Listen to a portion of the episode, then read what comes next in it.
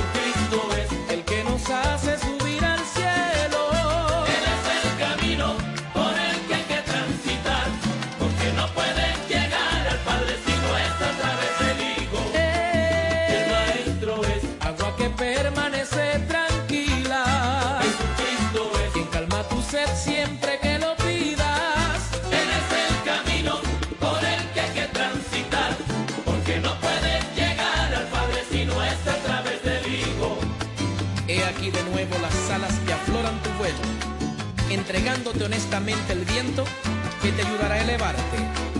He aquí de nuevo el agua que permanece tranquila, el agua que calma tu sed siempre que me lo pidas. He aquí de nuevo el viento que se hace brisa, el que sube a las montañas y de ellas hace un frío, para que puedan crecer las flores con un hermoso rocío. He aquí de nuevo el sonido de un pájaro para alegrar tus sentidos, la música más sublime que aparta de ti el hastío. Estás escuchando Apuntes Teológicos con el pastor Luis Blanco y Marilia Rojas.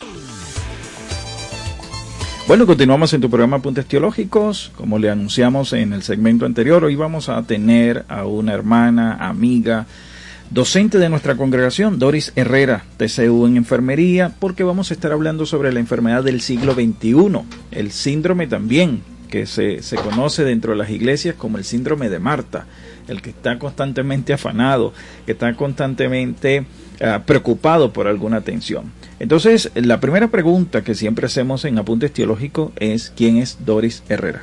Ah, buenas tardes, encantada de estar acá en este programa. Gracias, Pastor Luis, por la invitación.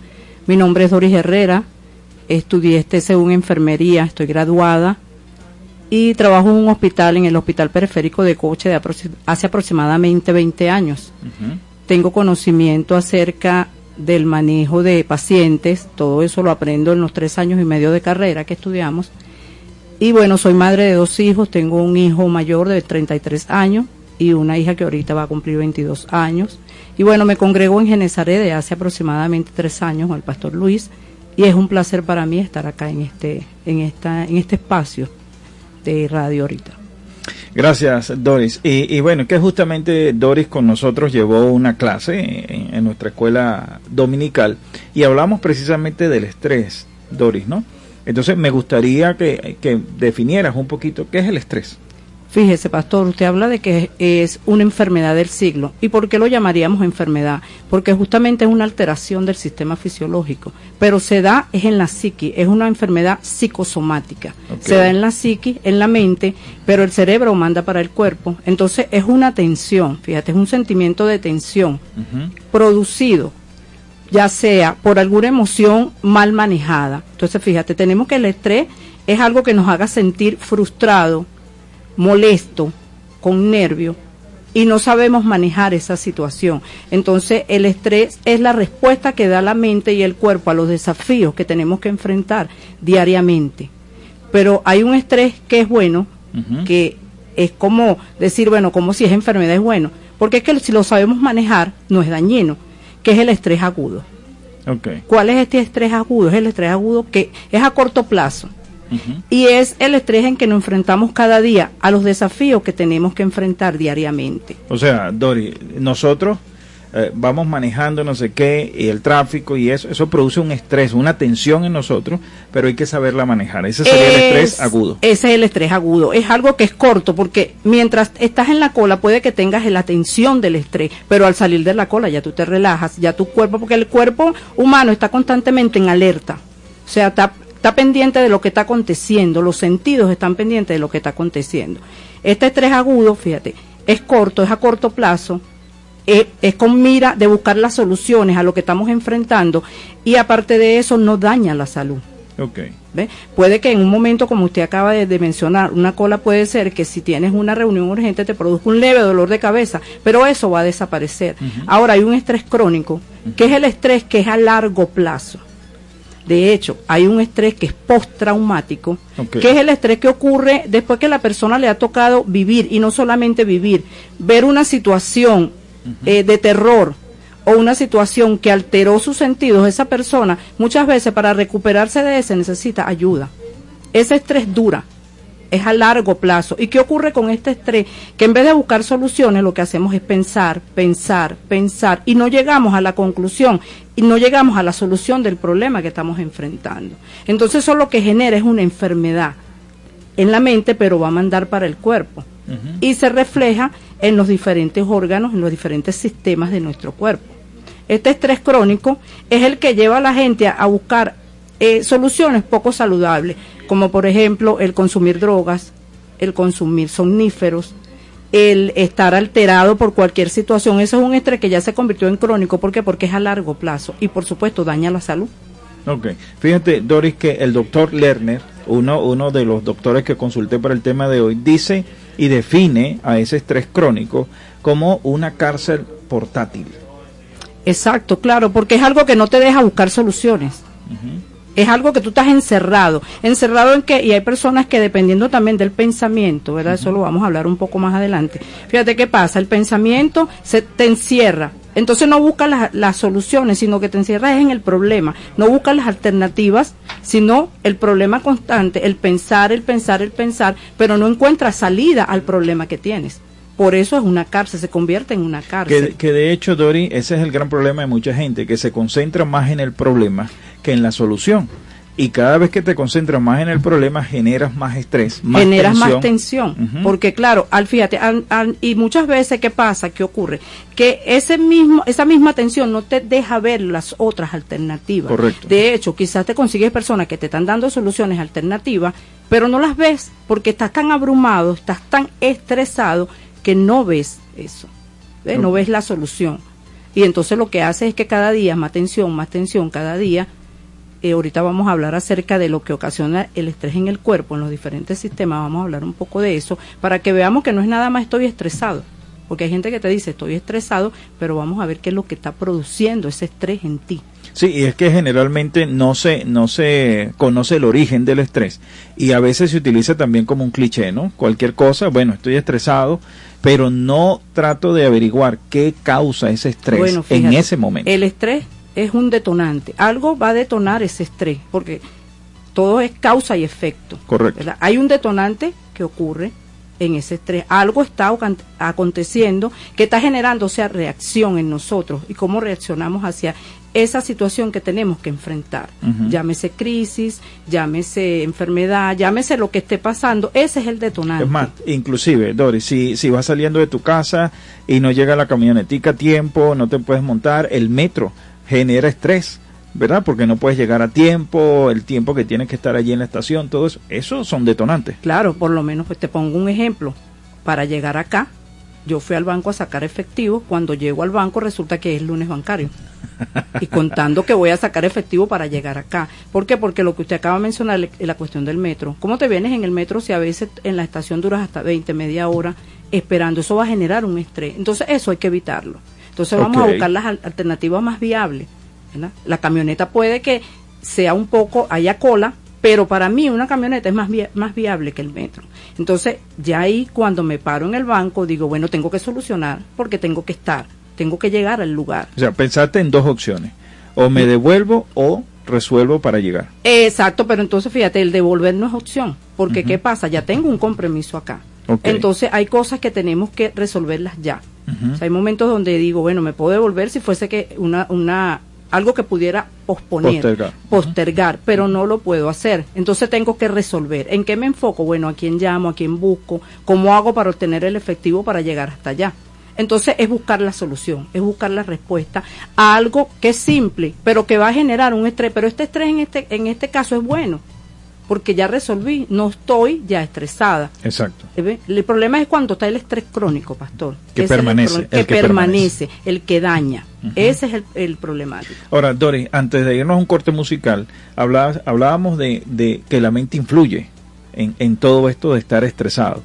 ¿Cómo influyen? ¿Mis pensamientos influyen? ¿Pensamientos limitantes? ¿Pensamientos negativos? Claro, todo eso influye. Es más, la palabra de Dios dice que nosotros somos lo que pensamos.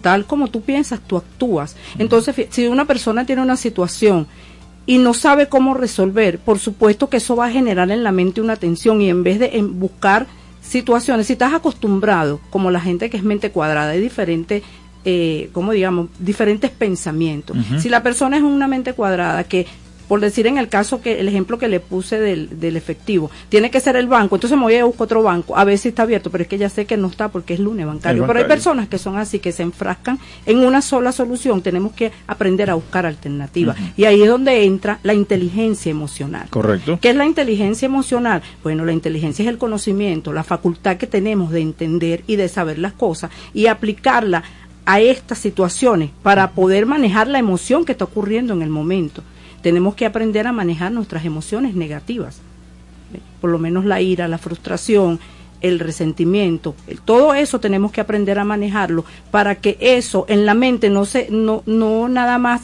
vengan pensamientos negativos que lo que van a traer es, es bloquear la mente a los pensamientos positivos. Eso es lo que hace un pensamiento negativo. Te bloquea todo lo bueno que te pueda venir también allí para la solución de la situación. Correcto. Por eso David Goleman dijo en algún momento que ser inteligente emocionalmente es aquella persona que sabe mostrar sus emociones en el momento correcto, con la intensidad correcta y antes las personas correctas. Ahora, Doris, para la próxima parte vamos a hablar de cómo o qué hace el estrés eh, biológicamente en nuestro cuerpo. Pero vamos a ir a otro corte musical y ya regresamos a su programa Apuntes Teológicos. Señor, en esta hora te bendecimos, te glorificamos y te alabamos. Amén. Yo tengo un Dios que está en mi corazón, es gloria y salvación de aquel que clama.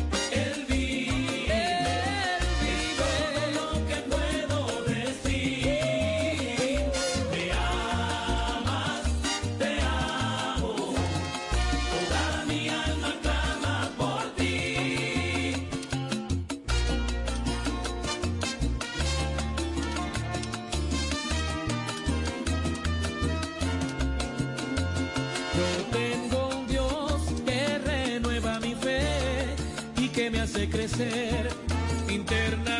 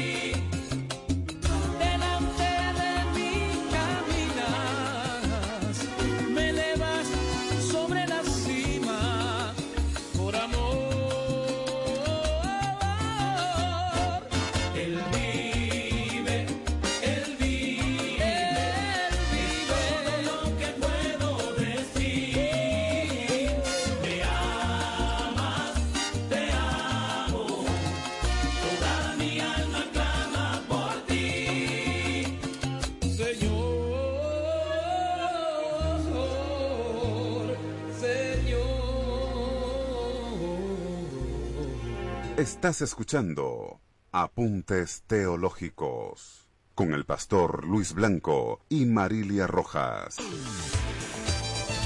Bueno, continuamos en tu programa Apuntes Teológicos cuando son las 4 con 24 minutos de esta hermosa tarde, hoy lunes 12 de diciembre del 2022. Ya pronto a culminar este año, iniciar otro año en el nombre de Dios. Y estamos conversando con Doris Herrera, TCU en enfermería, docente de nuestra congregación, Centro Cristiano Genezaret. Y estamos hablando de la enfermedad del siglo XXI, que es el estrés. Y nos quedamos, Doris, o la pregunta era, eh, ¿qué, cau- qué, qué efectos tiene el estrés en el, en el cuerpo, en la persona? Bueno, fíjate, el estrés empieza en la mente, como dijimos, ¿verdad? El cerebro manda para el cuerpo. Pero cada sistema es alterado por esto. ¿Qué pasa, por decir algo, en el sistema nervioso central? Ocurre la irritabilidad, el insomnio. La persona empieza a tener noches de no dormir. Eso es una alteración en ese sistema. En el sistema, hablamos del sistema cardiovascular. Fíjate, en el sistema cardiovascular la persona le puede dar un infarto Sí. al estar muy estresado. El corazón no aguanta eso y el cerebro manda y ocurre el infarto. También el ACV, que ahorita en este tiempo vemos cómo tantas personas están afectadas por esto. ¿Qué es el ACV? Bueno, el ACV es cuando en el cerebro deja de fluir ese, ese torrente sanguíneo y deja de mandar al cerebro y ocurre esa ruptura. Y ocurre un ACV que fíjate, causa Que por la eso muerte que se llama accidente. accidente cerebrovascular y eso causa la muerte o deja a la persona incapacitada por mucho tiempo e incluso lo puede dejar en cama, lo puede dejar inhabilitado, que tienen que atenderlo, tienen que darle todo. O sea que no es tampoco tan fácil. En el sistema gastro, eh, en el sistema digestivo, hablamos del sistema digestivo, ¿qué ocurre? Puede ocurrir el estreñimiento. Ok. Puede ocurrir vómitos, mareos. Fíjate, hasta una vida estresada puede producir en el sistema endocrino eh, el desarrollo de la diabetes. Ok. Entonces el cuerpo sufre, sufre la mente, pero ¿quién es el que más sufre? el cuerpo, porque la mente manda para el cuerpo. Okay. Entonces tenemos que estar pendiente de eso, de, de, cómo nosotros estamos reaccionando, cómo está reaccionando nuestro cuerpo cuando en el momento que está ocurriendo el estrés, la situación que tenemos que enfrentar y que quizás se nos está yendo de las manos. Ahora, y, y lo otro, Doris, que, este, corrígeme tú, por favor, pero esto también es un proceso químico en el cerebro cuando se produce el estrés y todo aquello. Y hay gente que se acostumbra a vivir estresada. Hay gente que se acostumbra a eh, tener esa sensación de que, de que tengo que estar ocupado, tengo que estar tensionado. Y si para poder estar bien. Exacto. Lo que pasa es que también dependiendo de cómo nosotros manejemos nuestra vida. Hay personas que si no están en esa, eh, lo hacen como un hábito de vida, que si no están en esa, en esa, digamos, rutina. En esa rutina, pero es una rutina mala. Fíjate que si no están estresados no funcionan y no puede ser porque igualito a, corto plazo o a largo plazo te vas a enfermar.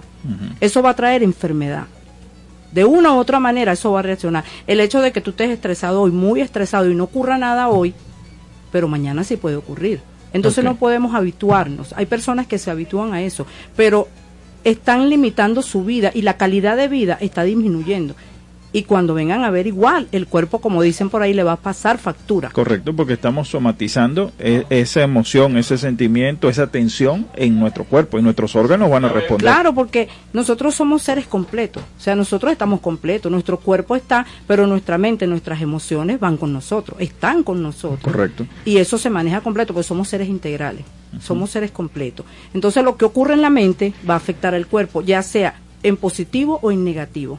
Por eso que la palabra de Dios dice que el corazón alegre hermosea el rostro. ¿Por qué? Porque como tú estés por dentro, te vas a ver por fuera, te van a visualizar por fuera. Exacto. y, esa misma um, esa misma tensión interna la voy a exteriorizar en algún momento, ¿no? Por eso siempre vamos a ver personas, nosotros podemos estar aquí conversando tranquilos, relajados hasta cierto punto, atentos a lo que estamos haciendo, pero hay personas que están todo el tiempo inquietas, hiperactivas, que tienen que estar haciendo algo en movimiento, porque si no, no se sienten bien. Claro, lo que pasa es que también el estrés no solamente afecta, nos afecta a nosotros, afecta también nuestro entorno. Una persona estresada, si está acostumbrada a hacer las cosas para allá, entonces ¿qué va a hacer la persona? La persona va a presionar a la persona que tiene al lado. Entonces eso también se contagia, es como una enfermedad contagiosa. Hay personas que quieren venir a contagiarte su estrés. ¿Puede haber un estrés comunitario? Claro que sí, claro que sí, porque entonces las personas te contagian ese estrés. Claro, y comunitario porque Ponte tú que, eh, eh, eh, supongamos que hay una situación en la comunidad que nos está afectando a todos. Si no buscamos la solución, sino que lo que hacemos es, murmurar y cada día yo me levanto de mal humor por decir no hay agua. En la comunidad no hay agua. Entonces no buscamos la, sino que eso a mí me va a generar un estrés, pero yo te lo voy a, por eso que digo que es contagioso. Porque te, lo voy a transmitir, porque ¿qué voy a decir? Voy a ver, mira, y ahora sin agua y entonces vamos a estar en eso, pero no buscamos la solución. Entonces, eso es claro que sí, por supuesto que hay un estrés, por lo menos el, tema del COVID. ¿Qué cree usted que hizo el COVID en el país? Por supuesto. un estrés, como una es más, un estrés nacional. Nacional. Y no solamente nacional, eso trasciende. Entonces eso ocurrió no solamente una persona estresada, ¿cuántas personas estresadas? Entonces fíjate, es importante saber qué es lo que, cómo nosotros vamos a manejar las situaciones difíciles que se acercan a nuestra vida. Ok, pero eso lo vamos a trabajar en la próxima parte porque ahí viene el corte de la emisora. Y una de las cosas, Dori, el estrés comunitario también se ve en esos grupos de WhatsApp, pero eso lo vamos a hablar después, ¿no? Vamos al corte de la emisora y ya regresamos a su programa Apuntes Teológicos.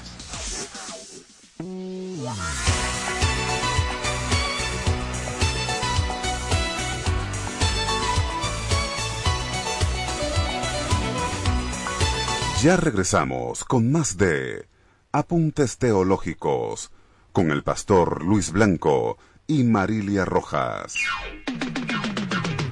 Desde Caracas, para toda el área metropolitana y el estado Miranda, transmite Radio Sintonía 1420 AM. Sintonía 1420 AM te invita a escuchar todos los miércoles a las 11 de la mañana al más alto nivel. Un espacio con ideas, historias, conceptos de comunicación efectiva e influencia digital para ayudarte a ser más exitoso en tu negocio y llevar tu marca personal al más alto nivel. Con Tyron Martínez, todos los miércoles a las 11 de la mañana por Sintonía 1420 AM. Les habla su amigo Ramón Santos, quien en compañía de Mayerlin Jiménez los invitamos todos los miércoles de 4 a 5 de la tarde al programa Almendras para Cambiar el Mundo. Un programa dedicado a facilitar tips, herramientas, novedades, entrevistas e información general para tu crecimiento personal y profesional. Todo ello dentro de un ambiente ameno y con buena música. Escúchalo todos los miércoles aquí, en tu emisora Sintonía 1420 AM.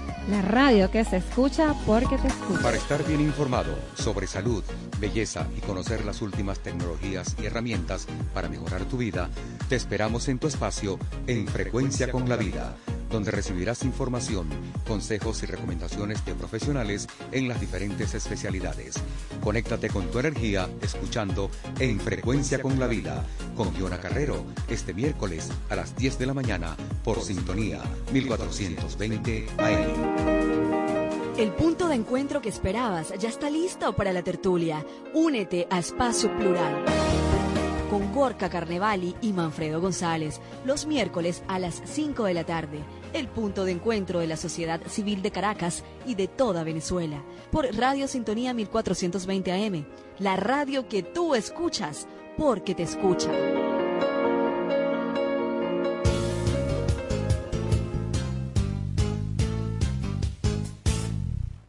Cada miércoles, a partir de las 8 de la mañana, te invitamos a escuchar Manual de Vida el espacio que te conecta con la sociedad a través de los valores, fundamentos bíblicos y la palabra de Dios. Manual de vida con los pastores Jesús González y Joseph Díaz. No te olvides por sintonía 1420 AM.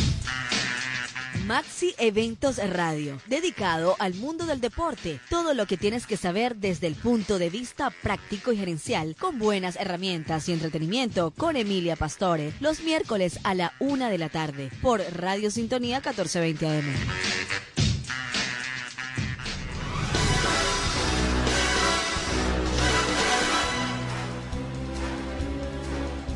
Para tomar conciencia de la realidad venezolana, te invitamos a escuchar República Ciudadana, un espacio para la difusión de principios y valores en la Venezuela que todos queremos. República Ciudadana con Rubén Roca y su equipo, todos los miércoles a las 6 de la tarde por sintonía 1420 AM.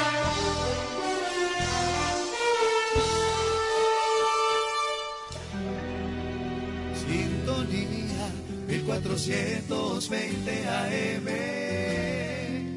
La radio que se escucha porque te escucha.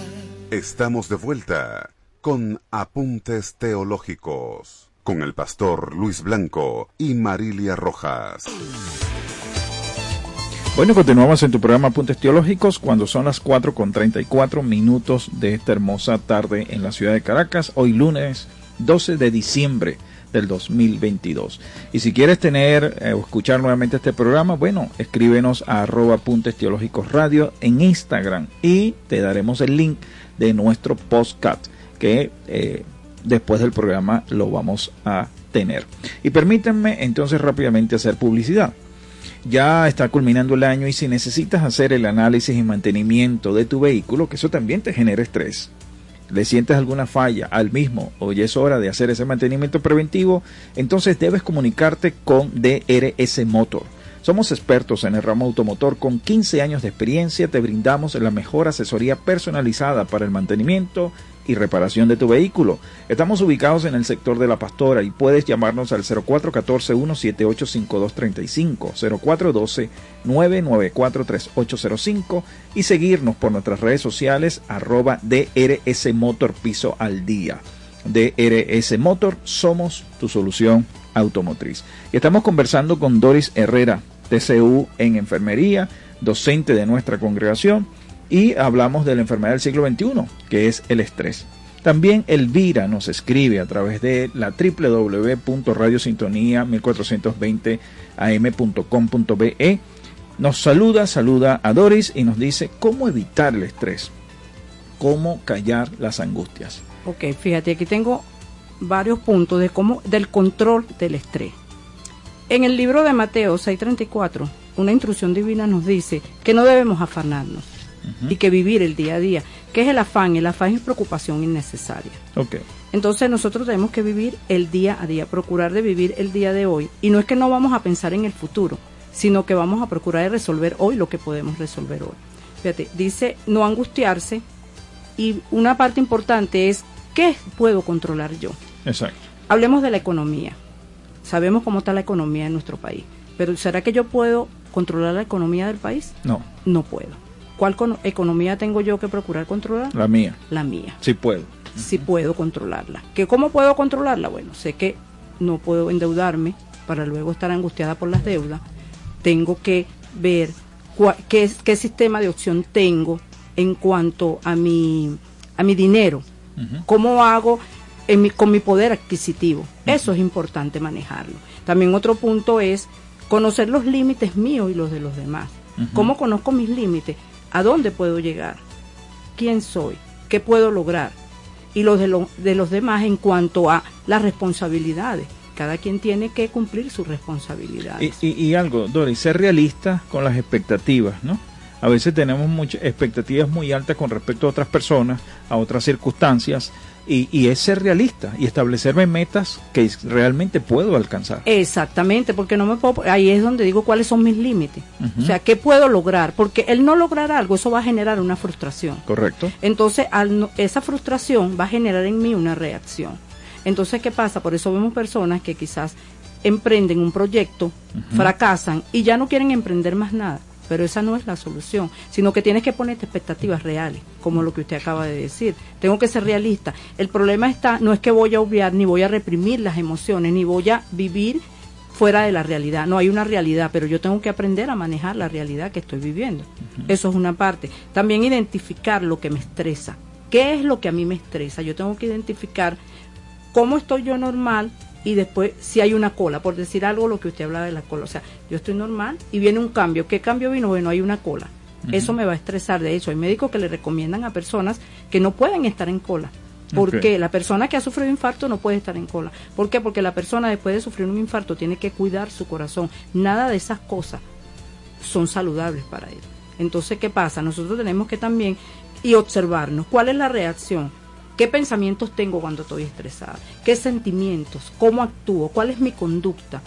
Si estoy irritada, ¿qué hago yo cuando salgo a la calle si estoy irritada? ¿Cómo trato al, hombre de la camioneta? ¿Cómo trato a mi vecino? Entonces tenemos que observarnos y ver cómo estamos manejando la situación. Que eso tiene que ver con la inteligencia emocional, aprender a gestionar mis emociones, pero para yo poder gestionar mis emociones me tengo que conocer. Claro, exacto, porque si no, si no me conozco, y a veces nosotros cometemos el error que queremos conocer a los demás.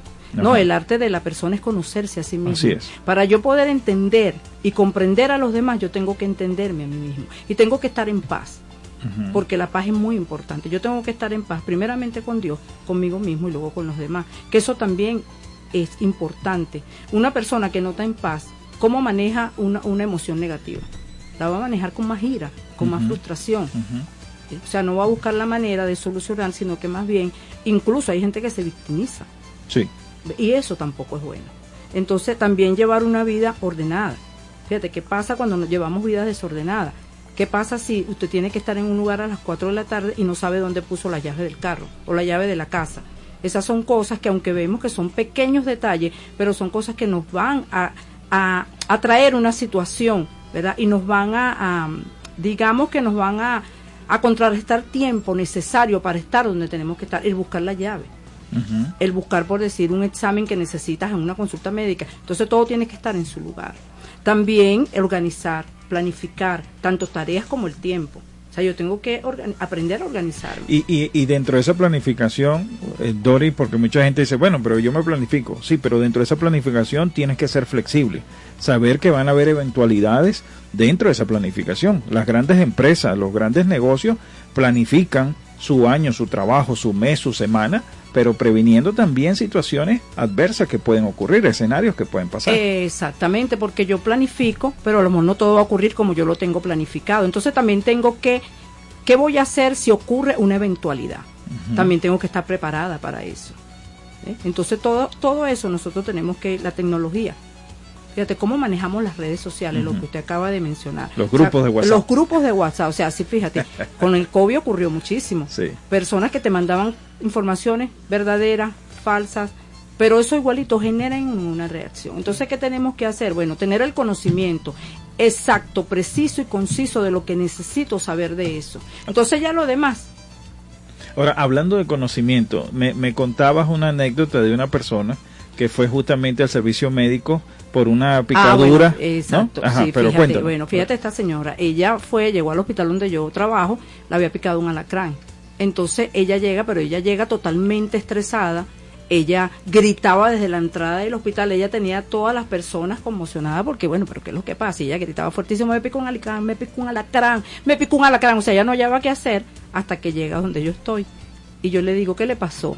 Y me dice, me picó un alacrán. Y yo le digo, bueno, siéntese, siéntese ahí. Fíjese, de dos mil tipos de alacranes que hay, hay muy pocos venenosos. ¿A qué hora la picó? Y ella me dice a las cinco y media de la mañana. Yo le digo, bueno, son las ocho y media. Tres horas, ya el alacrán la hubiese matado si la hubiese picado el venenoso. Okay. La mujer automáticamente hizo esto. O sea, inmediatamente bajó el estrés que traía y me dijo, gracias, no sabía eso. Y ella, la doctora, la atendió cuando salió de la consulta me dijo muchas gracias. O sea que el conocimiento es importante, el conocer las cosas. Entonces a veces no, no nos preocupamos por leer y por obtener conocimiento, que es importante. Claro que hay que tener el conocimiento. Tenemos que saber qué es lo que está ocurriendo, qué está, ocurriendo en nuestra nación en cuanto a la economía. Yo tengo que saber cómo se está manejando la economía, pero no para solucionarlo yo, sino para tener el conocimiento de cómo yo me voy a conducir.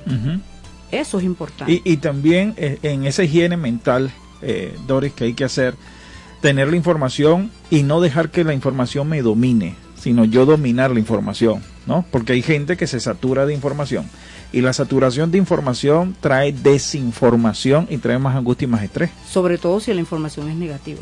O sea, si la información es negativa, porque fíjate, si tú te estás informando, pero todo lo que te estás informando es negativo, si tú todos los días la película que ves es de terror, es de violencia, que es lo que, y fíjate, hablo de la violencia, y, y aquí hago un, alto en el estrés infantil. Hay niños que sufren de violencia y eso les genera un estrés. O ven violencia y eso genera en los niños un estrés infantil. Fíjate, el estrés infantil en niños es más, tenemos que atacarlo más prontamente que el estrés en adultos. Ok, pero es que a veces se piensa, Dori, que como es un niño, no está prestando atención, no se estresa y, no es cierto. No, claro que no, fíjate, el niño puede, puede haber un acoso escolar, que es lo que llamamos el bullying. Eso le, le, le genera al niño un estrés las demandas de los padres en cuanto a las notas, eso genera un estrés. Nos quedamos sorprendidos cómo hay tantos adolescentes suicidándose. Sí. ¿Qué, ocurre, ¿Qué está ocurriendo con nuestros adolescentes hoy en día? El estrés, el estrés por encajar, el estrés que la demanda, un divorcio, un divorcio de padres puede generar en un niño, un adolescente, un estrés. Y lo que hacen entonces buscan de aislarse, eh, no aprenden fácilmente, hay problemas en el aprendizaje, pueden reaccionar también de manera corporal también, pueden tener pesadillas. Entonces tenemos que también la persona que tiene niños y adolescentes observarlos muy bien. ¿Qué es lo que está ocurriendo en el entorno de estas personas? Y, como, yo decía en la conferencia que estuve el fin de semana que tú estabas con nosotros, ser un regalo para nuestros hijos, ¿no? Ayudar a que ellos se conozcan. Y, y daba un ejemplo que nosotros como padres muchas veces nutrimos a nuestros hijos a nivel biológico, ¿no? Alimenticio, sabemos la dieta que tienen que tomar, los productos que tienen que consumir, pero no nutrimos sus emociones. No conocemos las emociones de nuestros hijos ni les ayudamos a gestionar a ellos mismos sus emociones. Son niños, son adolescentes. Yo tengo que ayudar a gestionar las emociones de esos niños. Lo que pasa, pastor, es que ahí donde viene el tema del conocimiento. Si yo no conozco yo misma de emociones, ¿qué voy a enseñarle yo a mis hijos acerca de las emociones? Por eso es lo importante de aprender.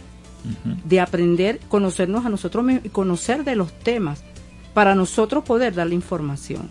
Y por supuesto, no permitir que nuestros hijos también se saturen en las redes sociales. Eso también es importante, el, mano, el manejo de las redes sociales, tanto en niños como adolescentes, es muy importante. ¿Has visto, Doris, eh, jóvenes y niños con ACV?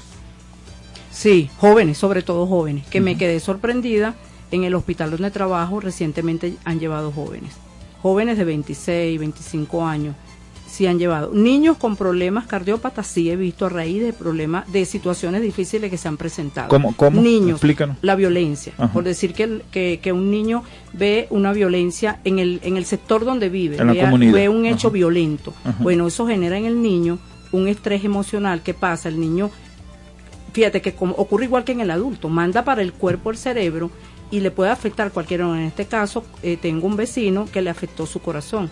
Okay. Y el niño tuvieron que llevarlo a un cardiólogo infantil, hacerle una serie de exámenes y ahora el niño cualquier hecho que le recuerde ese hecho violento, él tiene que salir corriendo, él tiembla, o sea que hay que lo, tratarlo. ¿Qué es lo que tú decías del estrés postraumático? Exactamente, eso es un estrés postraumático. Fíjate que incluso a las madres recién cuando dan a luz les puede dar un estrés postraumático. Uh -huh. ¿Eh? Entonces ya cuando ocurre este estrés postraumático necesitan ayuda profesional hay que buscar la ayuda profesional, ¿eh? porque es un estrés que ya está arraigado uh -huh. y hay que, antes que empeore, hay que buscarle ayuda. Dori, también nos hablabas de la hiperventilación, las personas que cuando están estresadas no pueden respirar, otras hacen hiperventilación. Porque eso genera un estrés. El cuerpo reacciona y manda. Entonces ocurre la ansiedad. ¿Qué ocurre con la ansiedad? O sientes que dejas de respirar y ¿qué ocurre? Tienes que buscar de respirar y ocurre esa hiperventilación, que tú buscas aire, pero en sí lo que estás es estresado, pero hay ansiedad a causa del estrés. Fíjate que sea un caso también de una señora que iba mucho al médico a raíz de que ella no podía respirar. Okay. El doctor le mandó a hacer toda su serie de exámenes, todo, todos sus estudios, y resulta que la señora lo que tenía era un problema de estrés, un problema que tuvo que verle a un psiquiatra.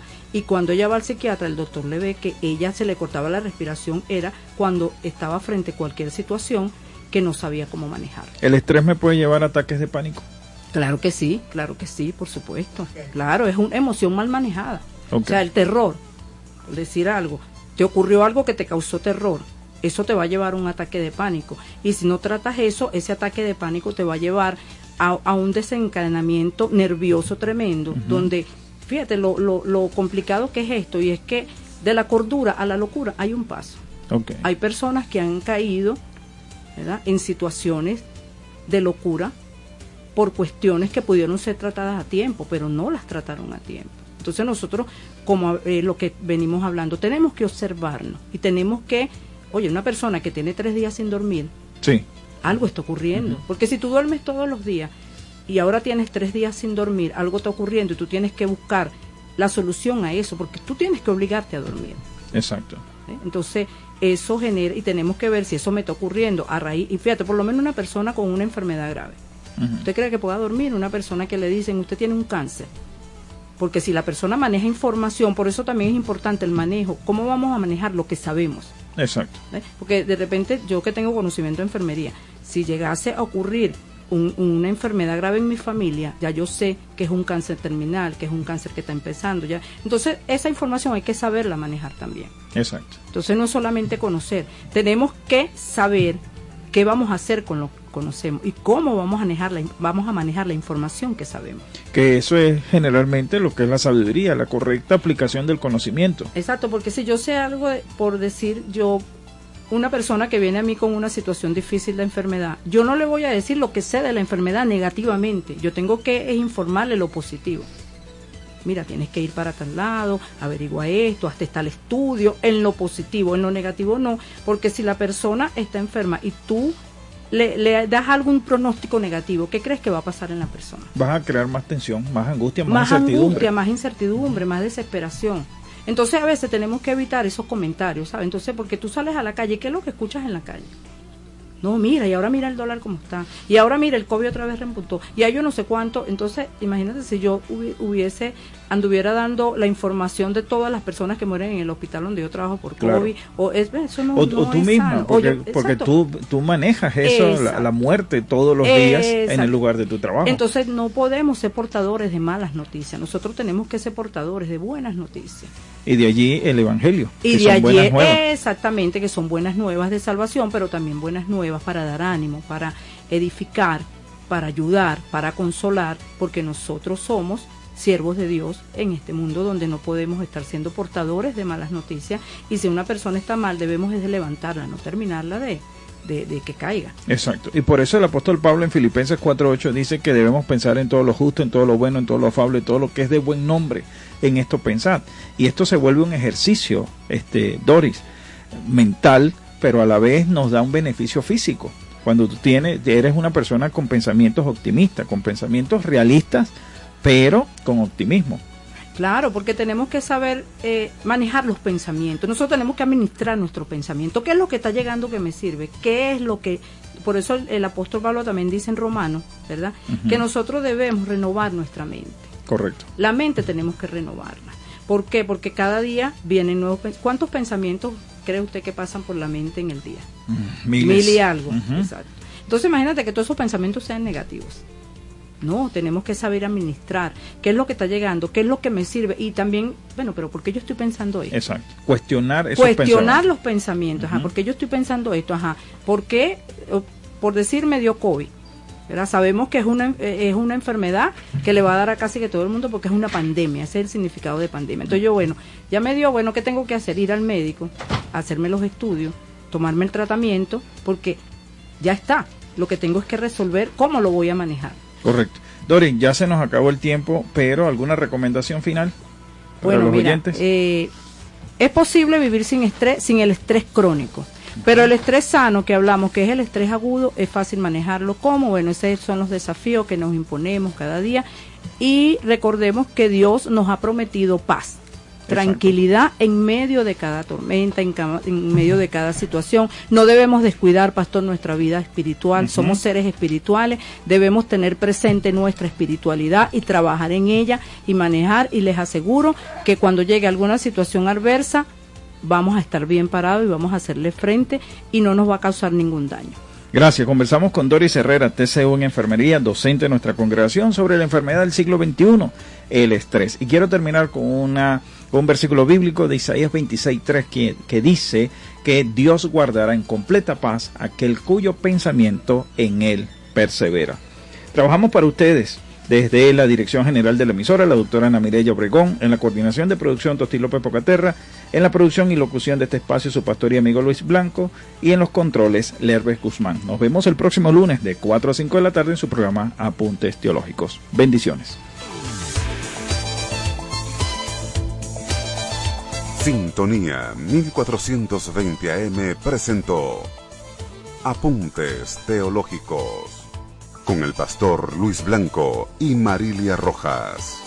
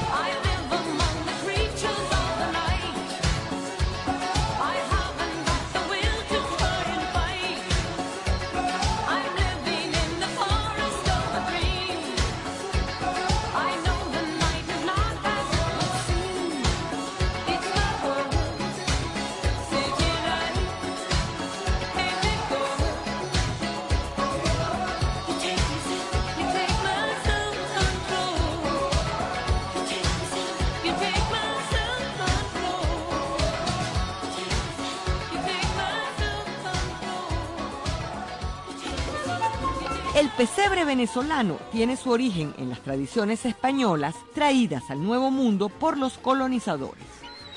Los indígenas y los esclavos africanos, en su condición de no cristianos, poco aportaron a estas fiestas, salvo una gran influencia a la parte gastronómica, a la comida de los festejos de Navidad.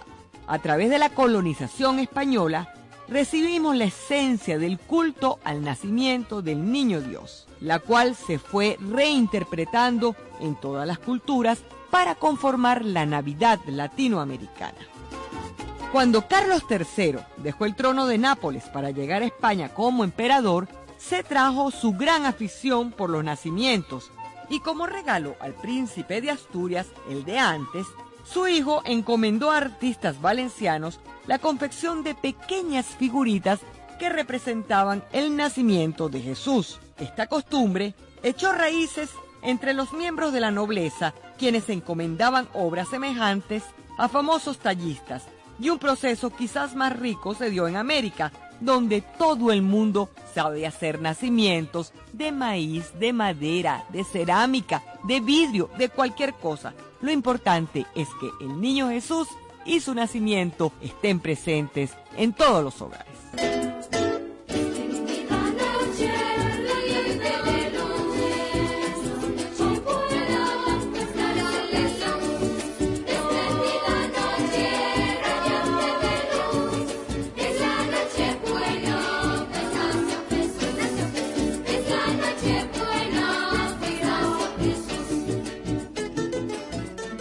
La Navidad de ahora ya no es como la de antes, dicen los viejos, como Jesús Alí Villalobos, quien asegura que en diciembre los grupos de aguinaldos recorrían las calles tanto de Caracas como de todas las ciudades y pueblos del interior e invadían las residencias para interpretar frente a los pesebres típicas canciones navideñas. Se prepara el pueblo, se prepara el pueblo las familias generosamente les ofrecían carato de acupe, dulce de lechosa y leche de burra. El pesebre no faltaba en ningún hogar. Las misas navideñas fueron sobrevivencias de formas de evangelización en tiempos de la colonia. El caso es que el aguinaldo se quedó en Venezuela y es parte de nuestra Navidad.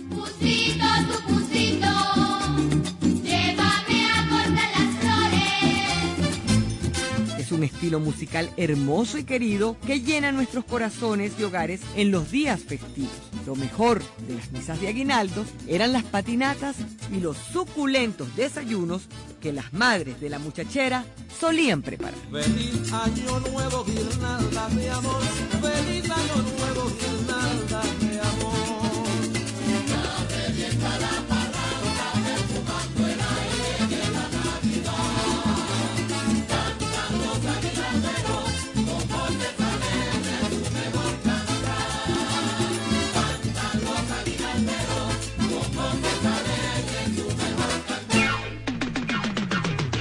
Desde Caracas, para toda el área metropolitana y el estado Miranda, transmite Radio Sintonía 1420 AM.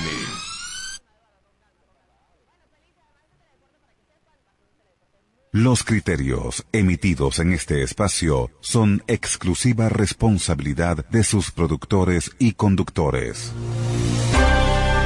A continuación, Alquimia del Ser, programa mixto, recreativo y cultural, transmitido en horario todo usuario. Es una producción nacional de Casandra Gutiérrez.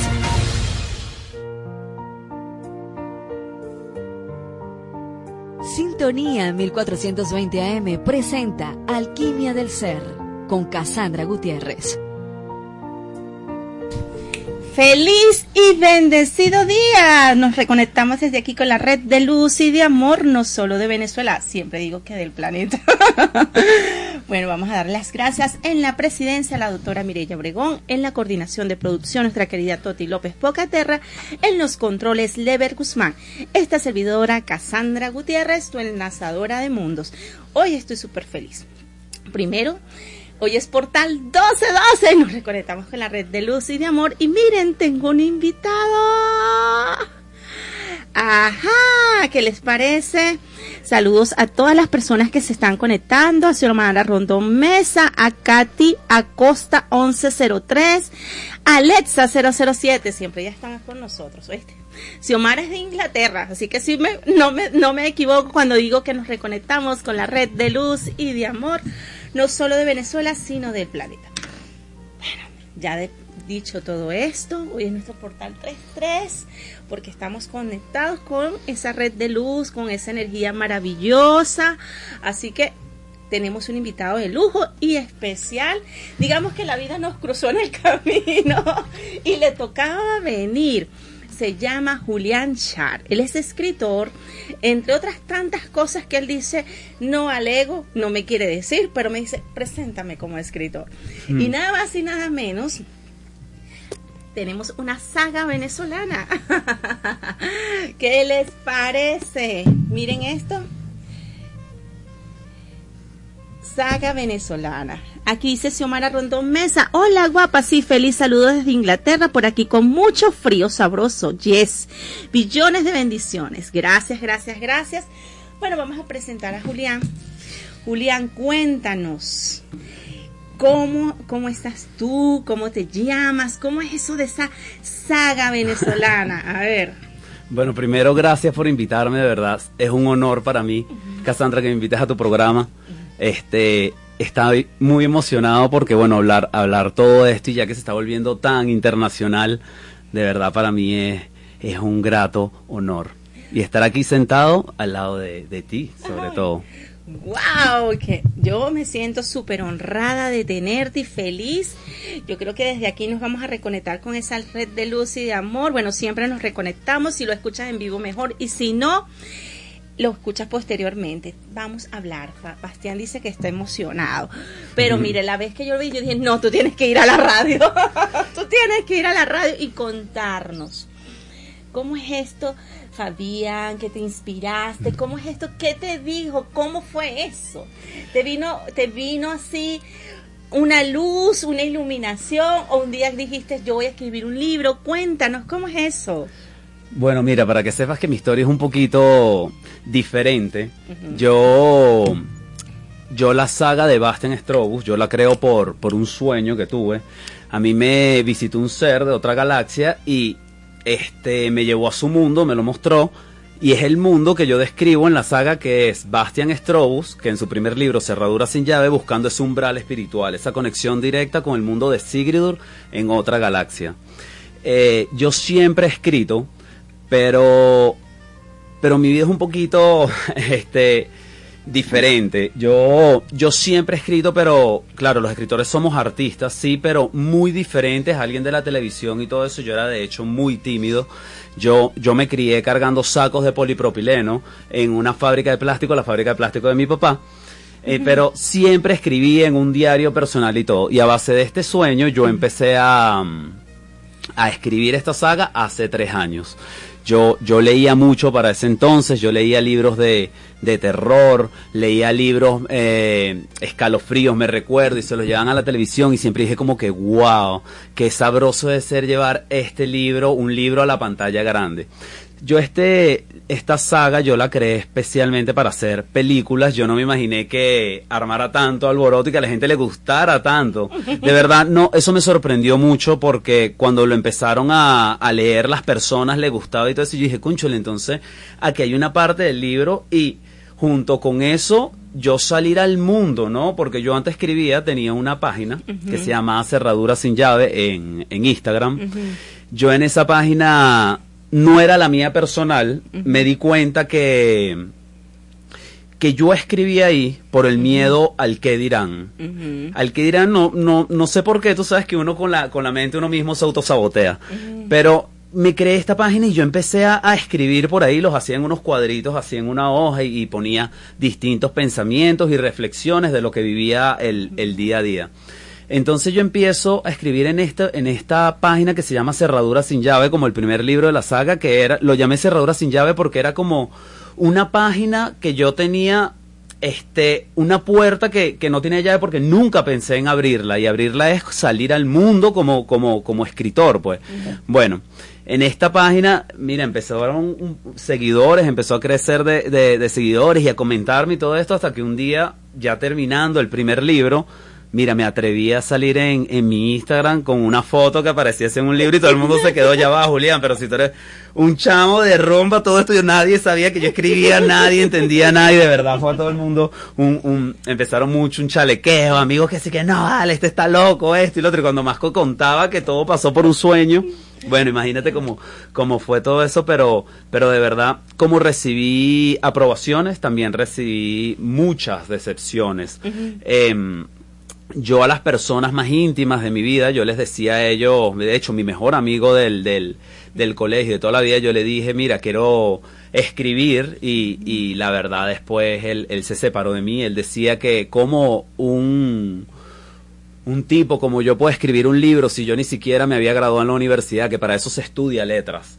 Entonces, eso a mí me, me dolió mucho, me decepcionó, pero no, no me quitó la esperanza y, y, y, lo escribía, lo manifestaba con la pluma en el papel. Sabes que ahí empecé a, a entender y a inspirarme del dolor que a través del dolor se puede aprender mucho. Y sale la primera frase, una de las más viejas que tengo, que es, este, solo un tonto se deja cortar las alas por un idiota. ¡Guau! ¡Qué profundo! Algo así. Julián, en pocos minutos nos dejaste así, ya va, Julián. Vamos con esto. Paso a paso.